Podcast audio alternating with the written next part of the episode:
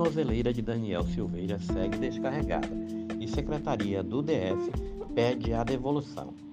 A Secretaria de Administração Penitenciária do Distrito Federal informou ao ministro Alexandre de Moraes, do Supremo Tribunal Federal, que a tornozeleira eletrônica que foi colocada no deputado Daniel Silveira segue descarregada. Em ofício desta segunda-feira, sobre o argumento de que a monitoração não tem se mostrado efetiva, tendo a falta de envio de dados, o órgão pede ao ministro que avalie a desvinculação do dispositivo do parlamentar e, se esse for o caso, que Silveira seja notificado a devolvê-lo. De acordo com a Secretaria do Governo do DF, o equipamento não emite sinais em razão de descarregamento desde o dia 17 de abril, domingo de Páscoa. O deputado bolsonarista foi condenado a oito anos e nove meses de prisão por ataques verbais e ameaças a ministros do Supremo. O julgamento ocorreu no dia 20 do mês passado. 24 horas depois, ele foi agraciado pelo presidente Jair Bolsonaro com um indulto.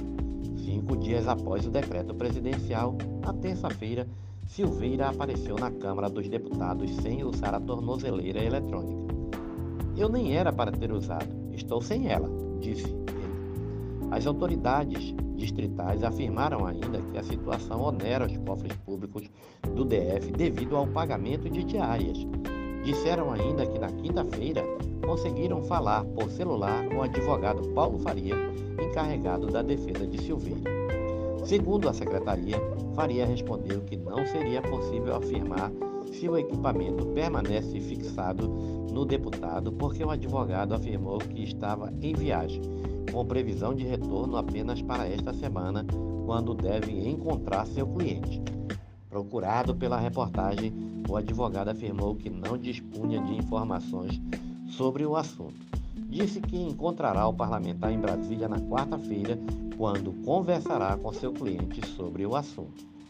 Nesta segunda, em atendimento a um pedido da Polícia Federal, Moraes prorrogou por 60 dias um inquérito que investiga Silveira por desobediência.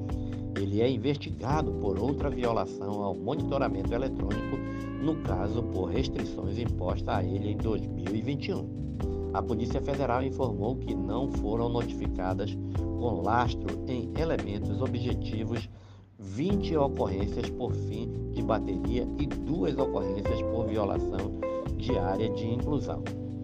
Os investigadores avaliam que o prazo adicional na apuração permitirá que eles identifiquem a localização do parlamentar no período a partir dos acessos à internet para se conectar ao sistema remoto da Câmara dos Deputados para a participação em sessões plenárias virtuais. Interrogado pela polícia, Silveira alegou que se esqueceu de carregar o equipamento em razão das sessões da Câmara e por falta de familiaridade com o dispositivo eletrônico. Ainda de acordo com o deputado, não era possível ficar de forma contínua conectado à tomada como se fosse um celular, já que estava trabalhando remotamente e precisava se locomover da sala para o escritório, entre outros cômodos da casa.